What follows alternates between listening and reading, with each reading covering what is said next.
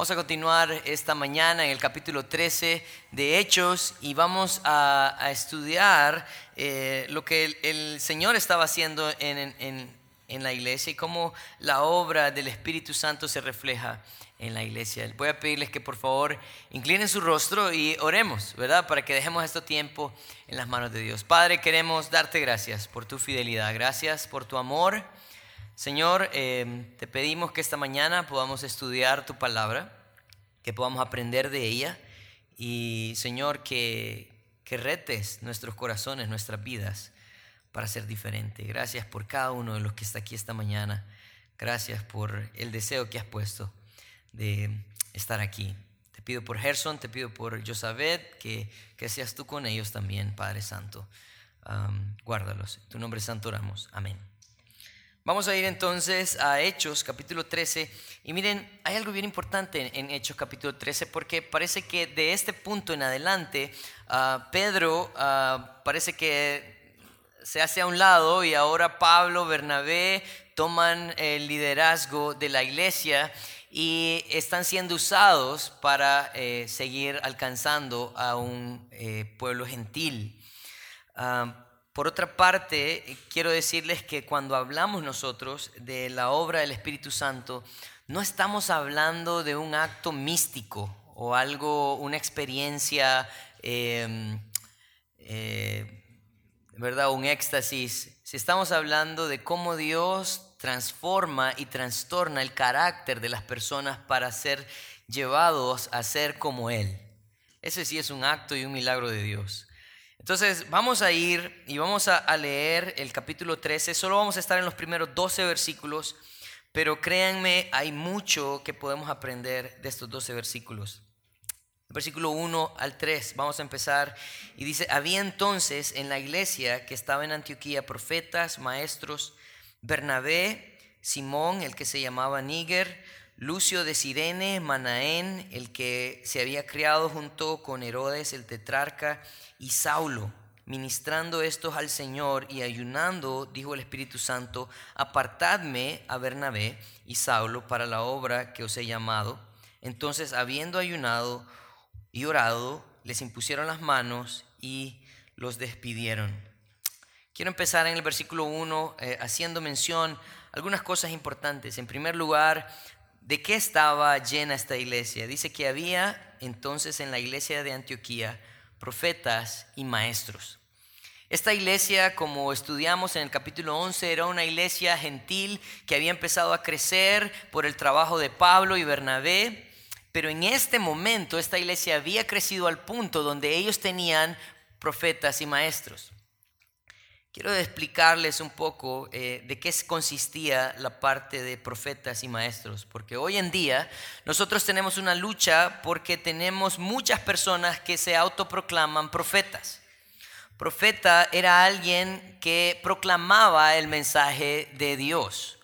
Eh, también podemos ver esta palabra en su contexto como personas que predicaban la palabra de Dios. En este momento de la iglesia, la Biblia no está completa. Ellos tienen el Antiguo Testamento, ellos no tienen el Antiguo Testamento, el Nuevo Testamento como nosotros ahora. Entonces, ellos lo que hacían era eh, ayudaban a la iglesia en la instrucción del Antiguo Testamento. Esa era la parte de los maestros. Pero el profeta no era alguien que predecía el futuro. Eso se llama de otra manera, ¿no? Porque hoy en día muchas personas tratan de eh, llamar la atención tratando de pronosticarte tu futuro, pero eso, eh, las predicciones de tu futuro, eso no es profecía. Es más, nosotros vemos cómo el Señor sí usaba personas para dar un mensaje literal a las personas para que ellos pudieran obedecer la voluntad de Dios. Esa era la parte de los profetas. Eran personas usadas por Dios para poder transmitir un mensaje de Él. Como les dije antes, ellos no tenían la Biblia, entonces ellos hacían uso de los profetas para que les dieran palabra de Dios, para que ellos siguieran en la obediencia a la palabra. Los maestros entonces se encargaban de la instrucción a la congregación de cómo poder llevar a cabo los rituales y los actos ceremoniales. Esa era la, la parte de los maestros. Entonces, esta era una iglesia que había crecido al punto donde el Señor había levantado maestros y profetas, ¿verdad? Pero el versículo 1 hace una lista de algunas personas importantes. Versículo 1 dice ah, que entre ellos estaba Bernabé. Como recuerdan, Bernabé aparece en el capítulo 4 cuando él vende su heredad y la da a la iglesia para cuidar de los hermanos. Él es también quien en el capítulo 8, cuando Pablo eh, ha tenido un encuentro con el Señor, lo introduce a los discípulos para que lo acepten. También él es en el capítulo 11 quien toma a Pablo y lo lleva a Antioquía para que él también enseñe a la iglesia. Así que Bernabé es un hombre usado por el Señor. Como hablamos anteriormente, su nombre se traduce hijo de consolación. Era un trabajo, parece, nato de él. Simón, el que se llamaba Níger. Ah, y Níger sí tiene que ver con una tez morena, ¿verdad? Era un, era, eh, algunos historiadores eh, consideran que este era un hombre africano, era un hombre negro, ¿verdad? Que le apodaban Níger. ¿Verdad? Como nosotros le decimos negro o, ¿verdad? Depende de la confianza que usted tenga, ¿verdad?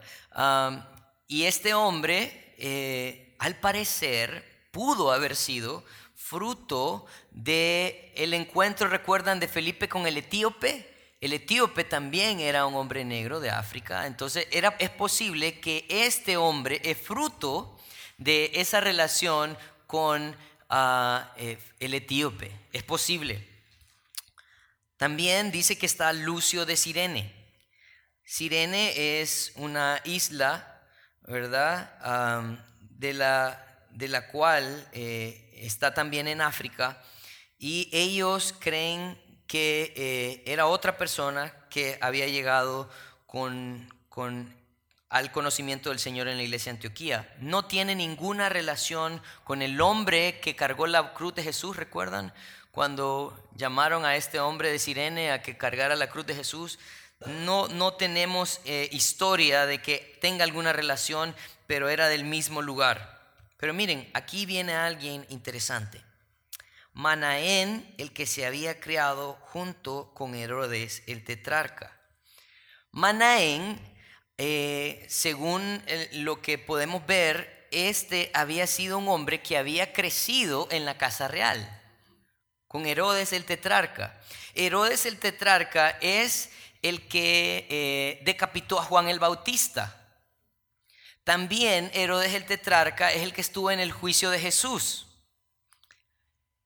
Pero este hombre parece que estuvo ahí, presenció todas estas cosas, pero el Señor sí hizo una obra importante en la vida de él. Porque este hombre no solamente había crecido en la casa de Herodes como, ¿verdad? Como de pronto el hijo de la empleada o algo así, no. Cuando nosotros estudiamos esta frase, ¿verdad? Ah, que se había criado junto a Herodes, era un hermano, en, el, en este tiempo le llamaban como un hermano de leche, o sea, que la mamá de Herodes lo había adoptado a él, al parecer de la misma edad, y los habían alimentado de la misma manera. O sea que ellos verdaderamente eran hermanos de crianza. O sea que llegó a ser familia él. Y aquí hay algo bien importante, ¿no? Porque él ahora es alguien importante para la iglesia. Y su hermano de crianza es alguien recordado en la iglesia, pero por el mal que hizo, no por el bien. Un, predicador mencionaba estas palabras y me llamó mucho la atención porque, saben, a veces nosotros creemos que los privilegios que hemos recibido en la vida nos definen como persona, pero no.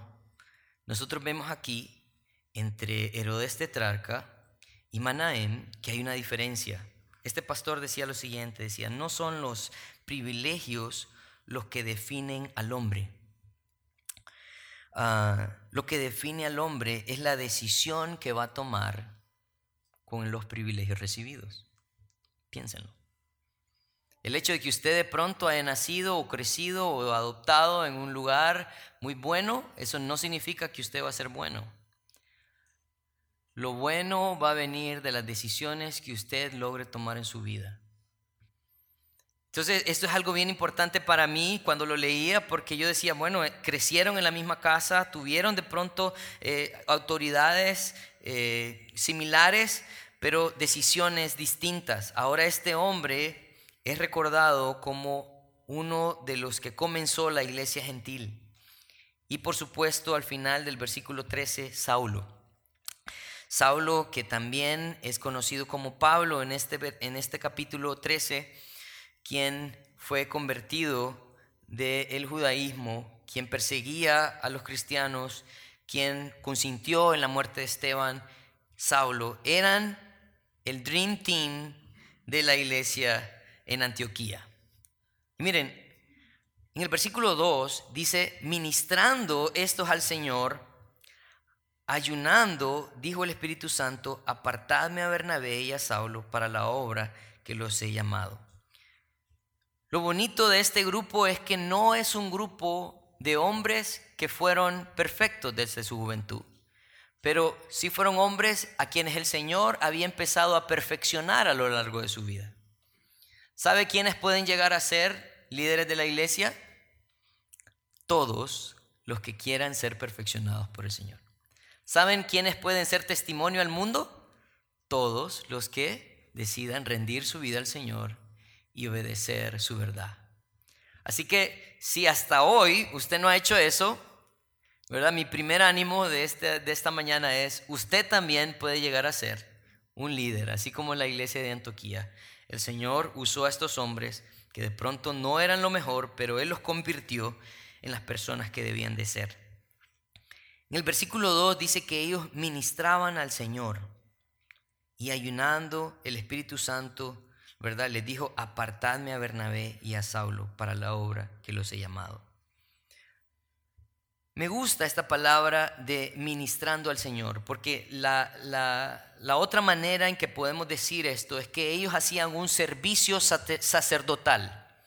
El trabajo de ellos era enseñar la palabra de Dios, predicar la palabra de Dios, animar ¿verdad? Eh, de pronto había también un trabajo de confrontar con el pecado y ayudar a las personas a que se acercaran a Dios.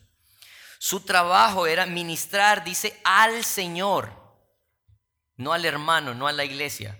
Y decir, Daniel, pero ¿cómo funciona esto? Quiero, quiero decirte que aquí hay un principio importante.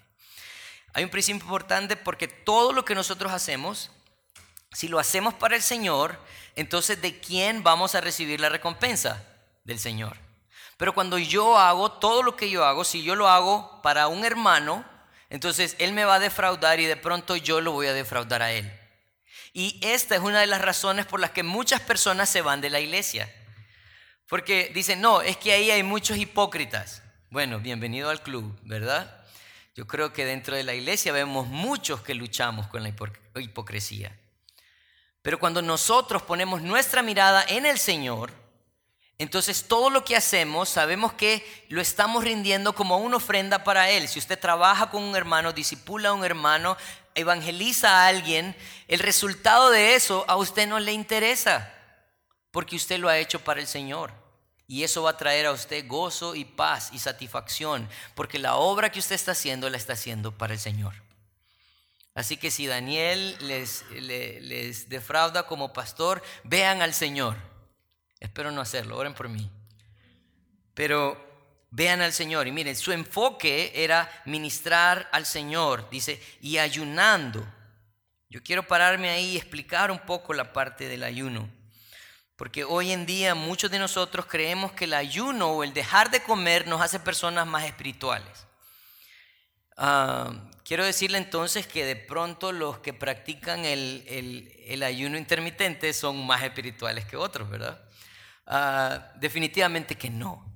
El ayuno en este contexto tiene la idea de que estoy tan interesado de estar orando y meditando en la palabra de Dios que el tiempo se me fue. Y a mí no me interesa que sean las 12.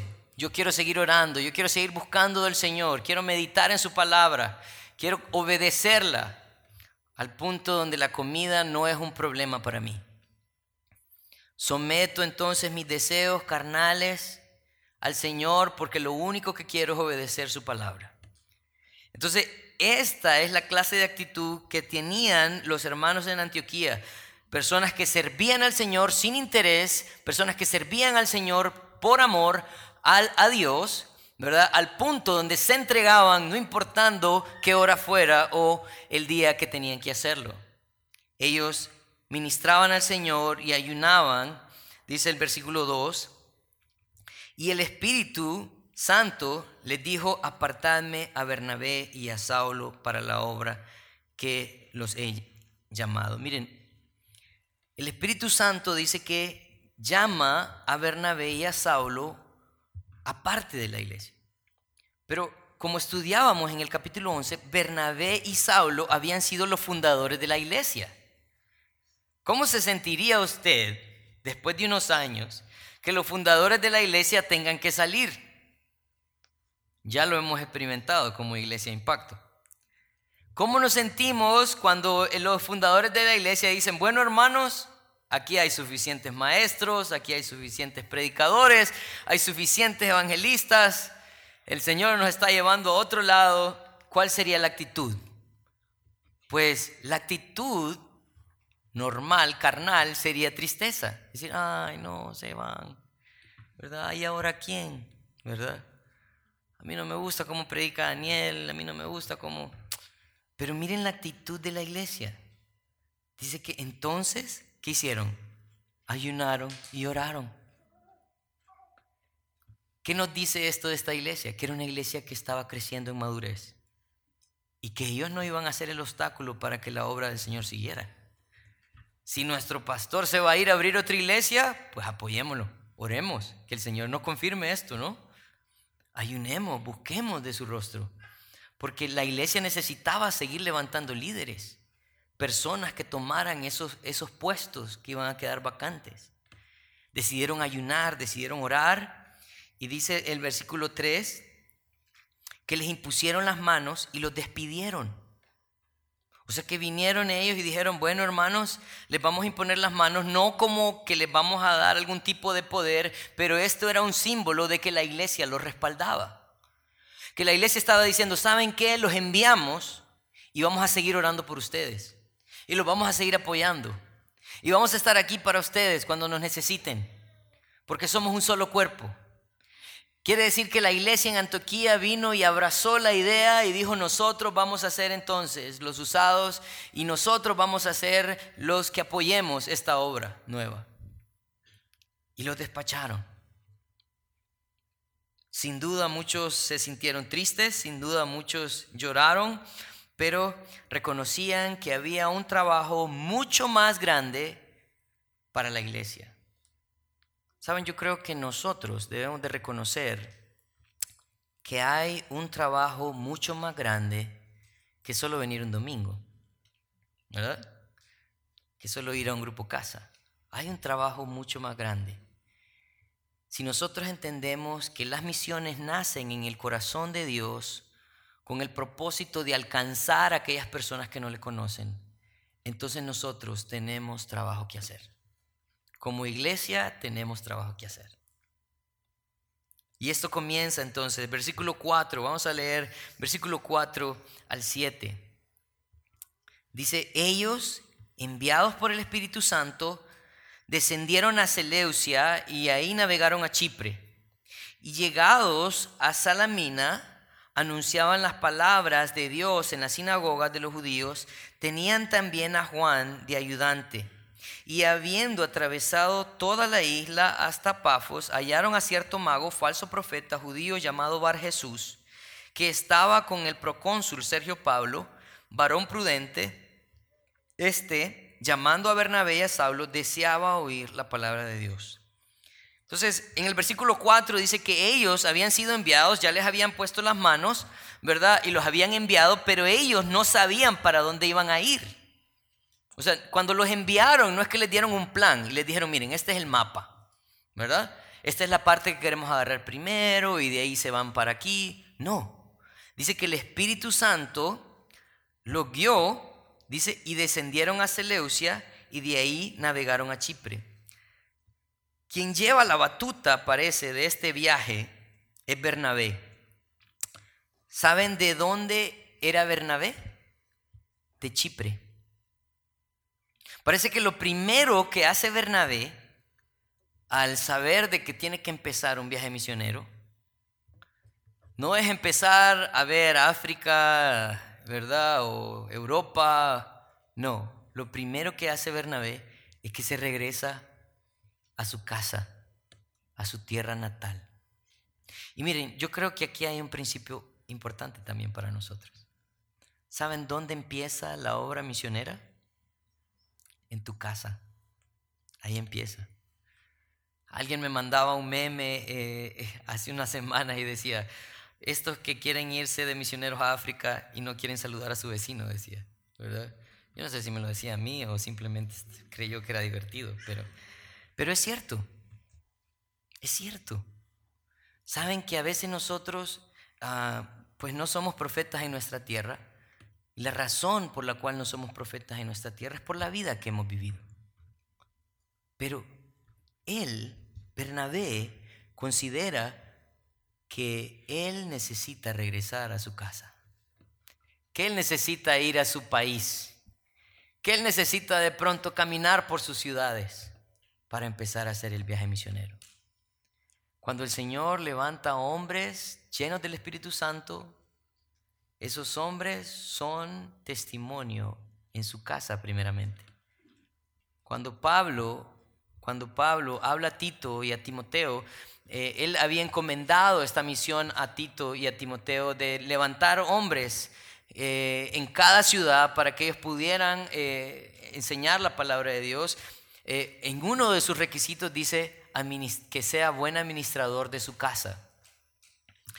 ¿Creen ustedes que la buena administración de nuestra casa tiene que ver con finanzas solamente? No, la finanzas es un reflejo de tu administración. Pero tu administración tiene que ver con tu ejemplo, con tu vida, con el cuidado de tus hijos, con el cuidado de tu esposa. Ahí empieza.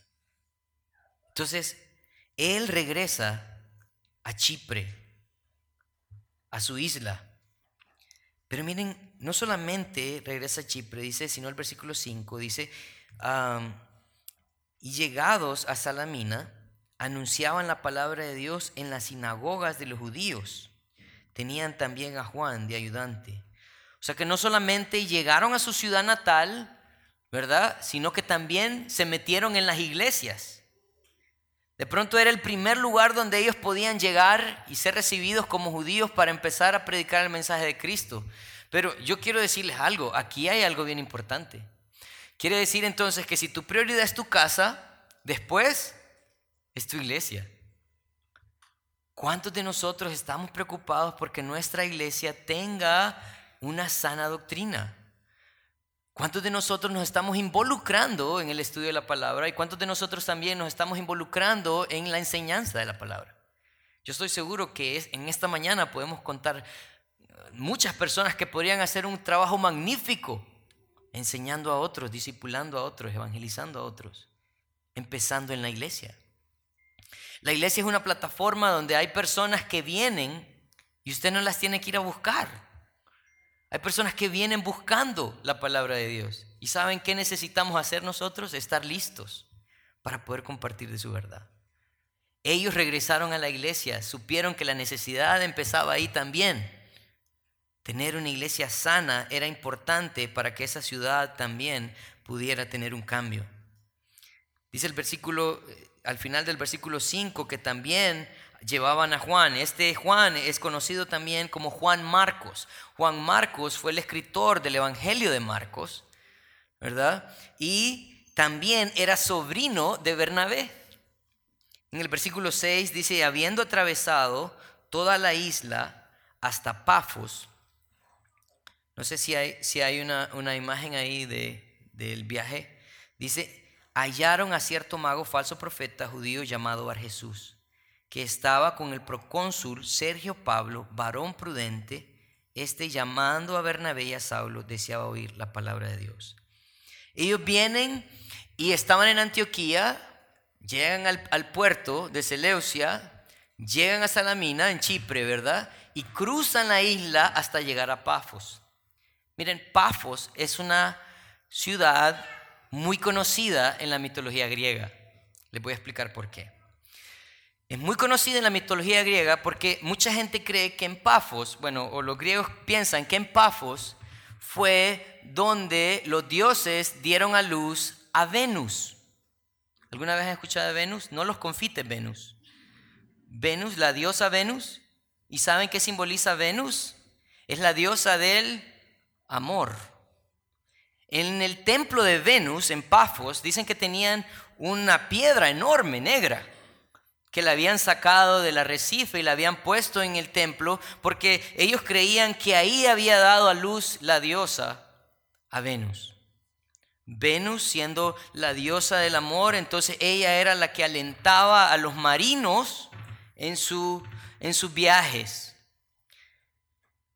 Los que adoraban a Venus tenían la obligación, las mujeres tenían la obligación de prostituirse una vez en su vida como parte del servicio militar a Venus. Y la manera de rendir honor a Venus era las orgías. Entonces era un lugar oscuro, era un lugar terrible, era un lugar donde había mucha vergüenza y mucho dolor.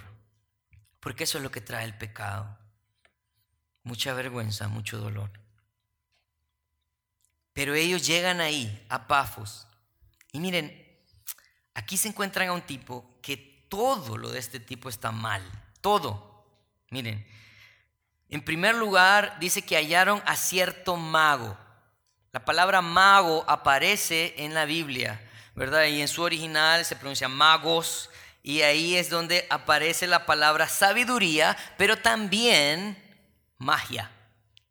La parte buena es sabiduría. Cuando nosotros vemos en los evangelios que los magos del oriente llegaron, no estaba hablando de brujos, estaba hablando de hombres sabios que estudiaban los astros y el movimiento de la tierra, así ellos sabían y determinaban el tiempo, el año, ¿verdad? Y de pronto también la evolución de las profecías.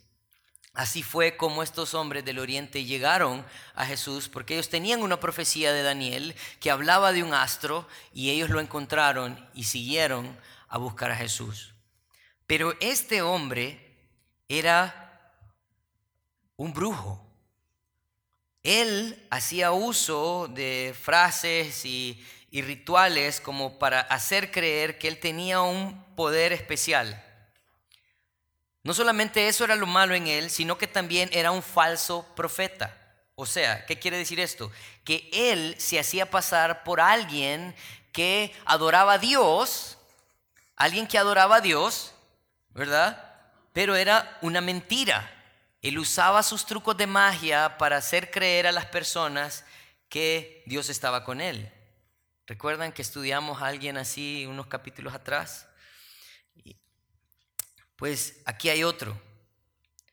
No solamente eso era lo malo, sino que también era judío, de quien nosotros hubiéramos esperado otro tipo de actitud, pero un judío, falso profeta, brujo.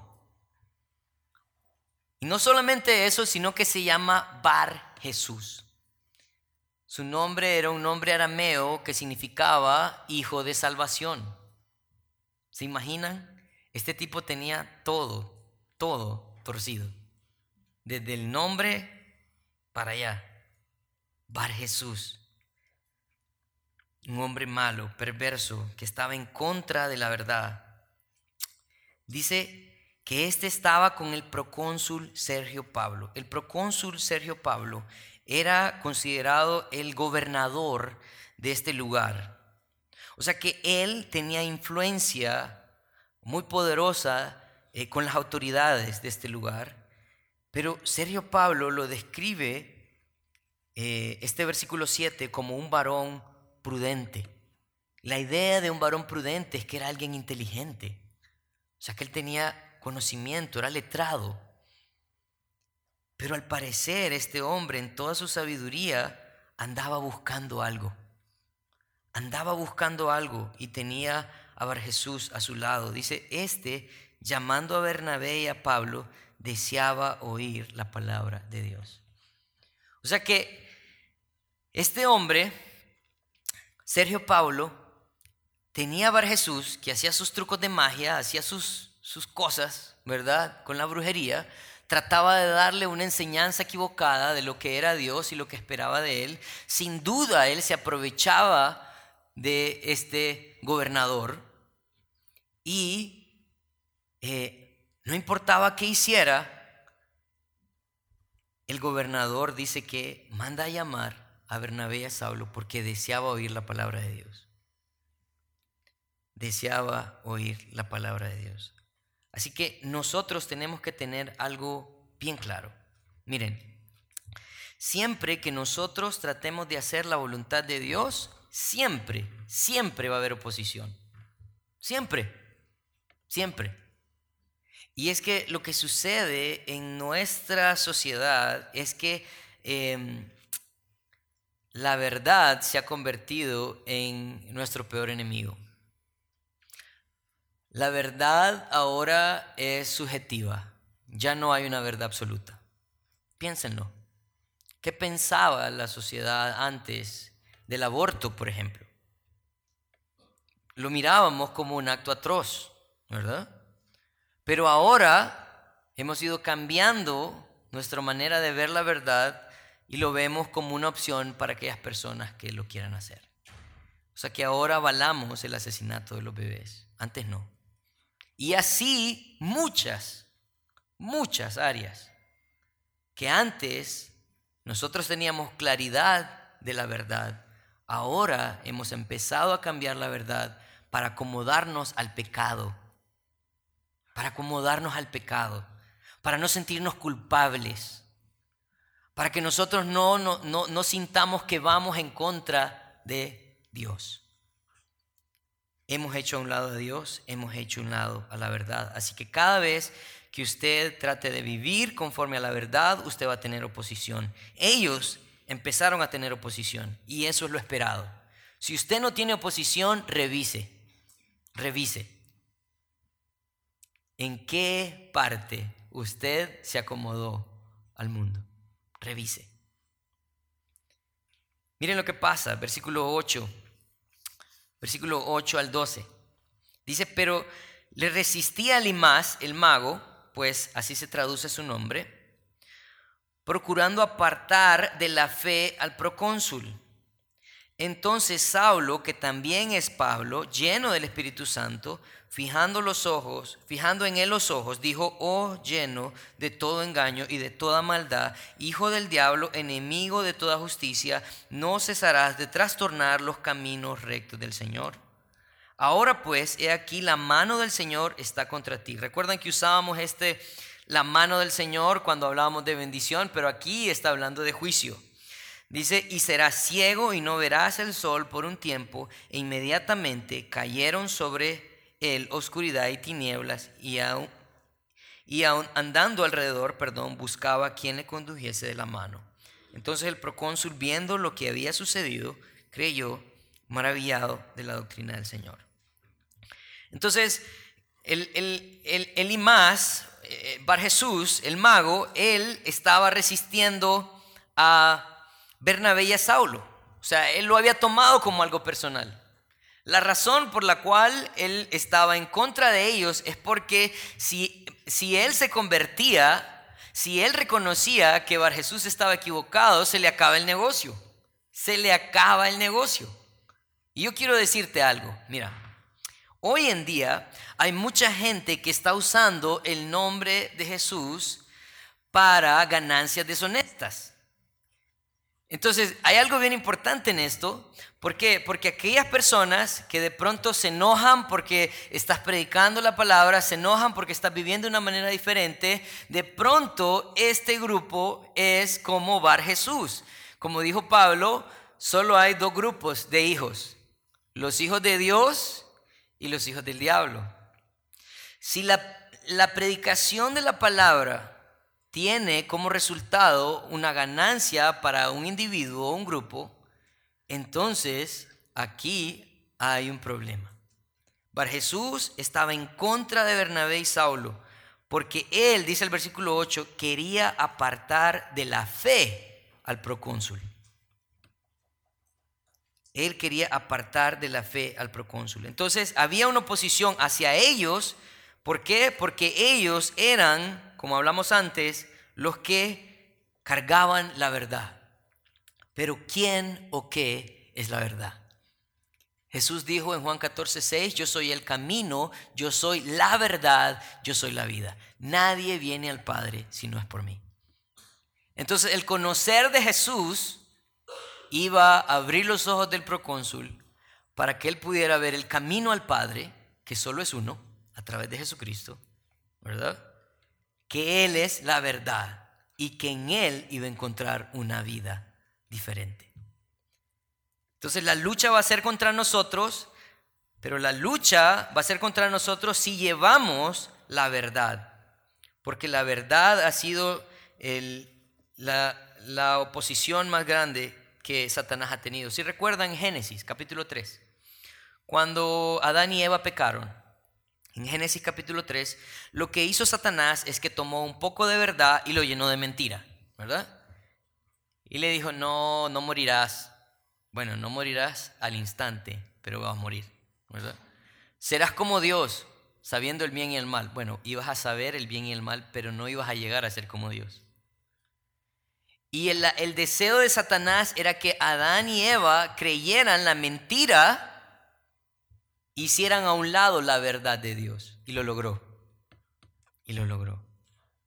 También en Mateo capítulo 4, cuando Jesús es tentado, Satanás empieza a usar la palabra de Dios para tentar a Jesús.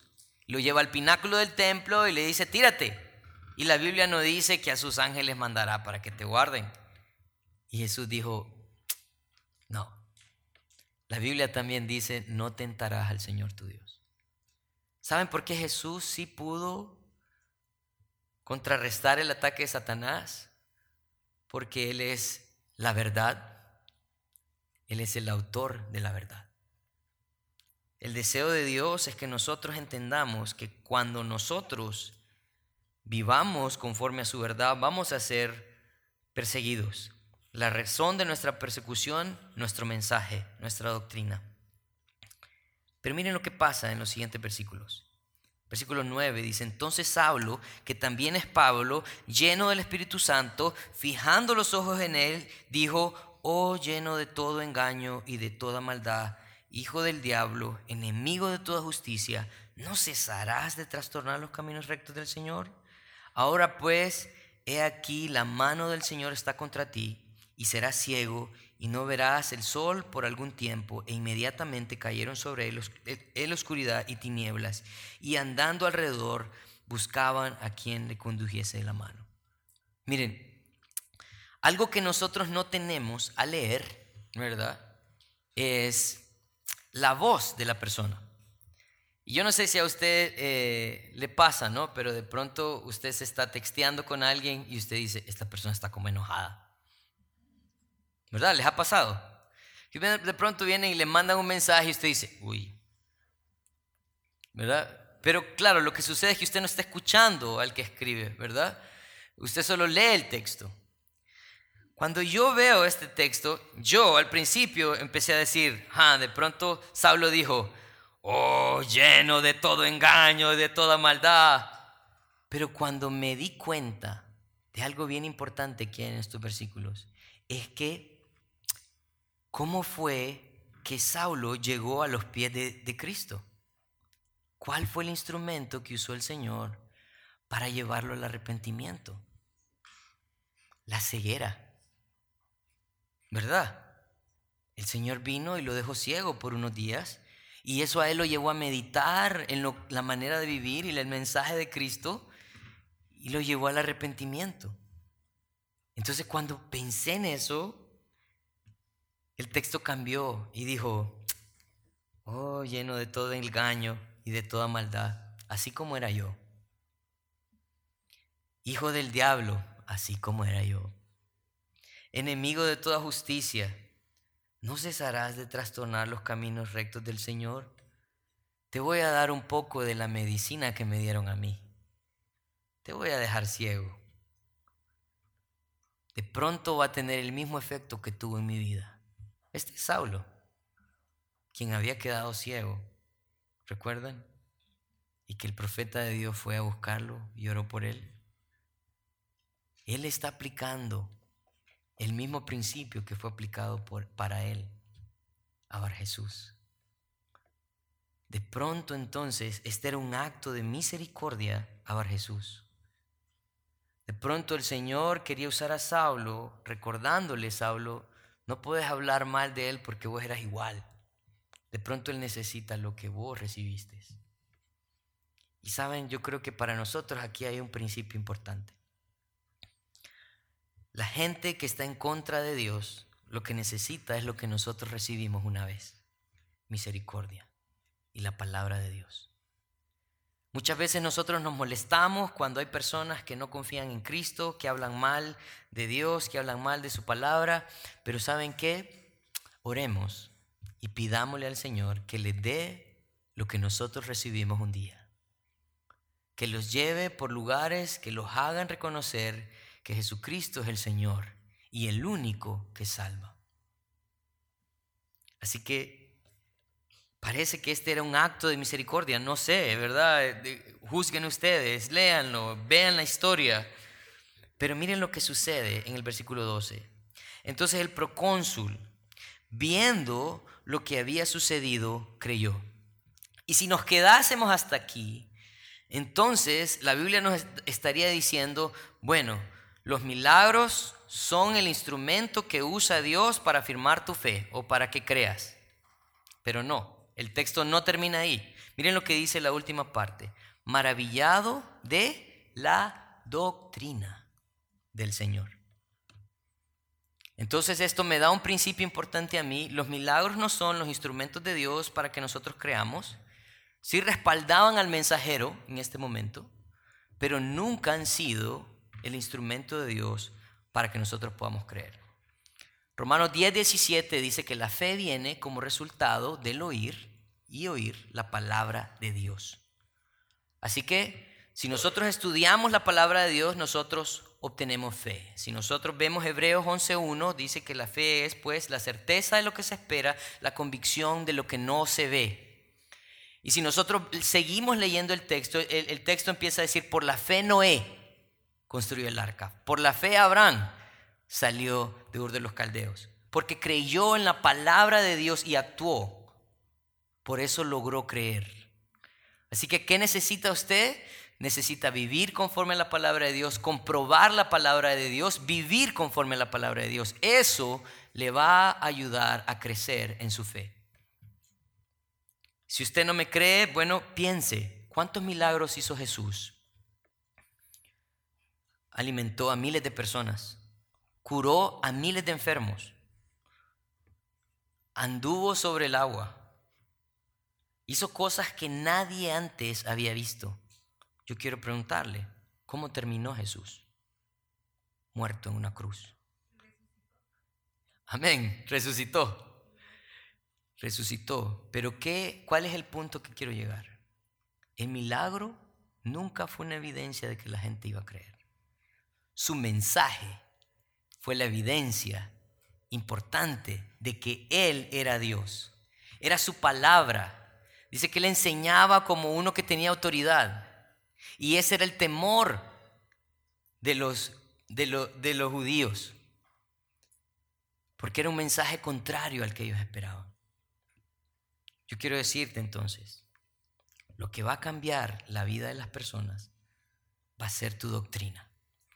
Miren, y lo he dicho antes, lo vuelvo a decir, una sana doctrina, una sana doctrina me lleva a una buena conducta. Si no te sabes dirigir en tu día a día, quiero decirte, no tienes una sana doctrina. Porque la doctrina es, está fundamentada en la palabra de Dios, en el actuar, en la obediencia. Una sana doctrina te lleva a una buena conducta. Quiero terminar con algunas conclusiones. Dice, Dios siempre usará a los que estén comprometidos con Él todos podemos ser usados. Si nosotros vemos entonces en el, libro de Hechos, en estos versículos, eran personas que estaban comprometidas, las que Dios apartó para su ministerio.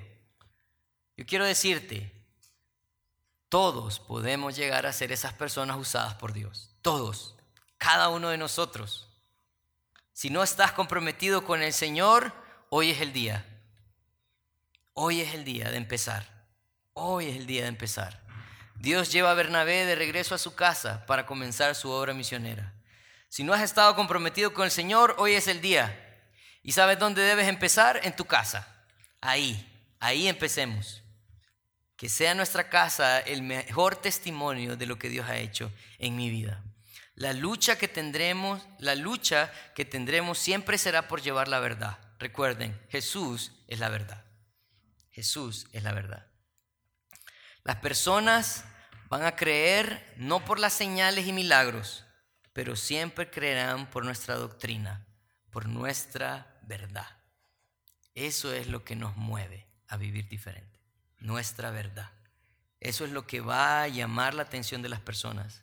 Jesús decía a sus discípulos en Mateo 5:16, así alumbre vuestra luz delante de los hombres para que vean vuestras buenas obras y glorifiquen a vuestro Padre que está en los cielos. La vida de alguien que ha confiado en Cristo es evidente, es evidente. ¿Y saben a quién dan la gloria? Al Padre que está en los cielos. Hubo un pastor que dijo esto que me, me gustó mucho y quería compartirlo con ustedes. Dice, donde está su palabra estará el Espíritu. ¿verdad? El Espíritu de Dios está donde está su palabra. La predicación efectiva dependerá más de la preparación del mensajero que del mensaje. La gente puede hablar bonito, pero su vida puede destruir todo lo que dijeron.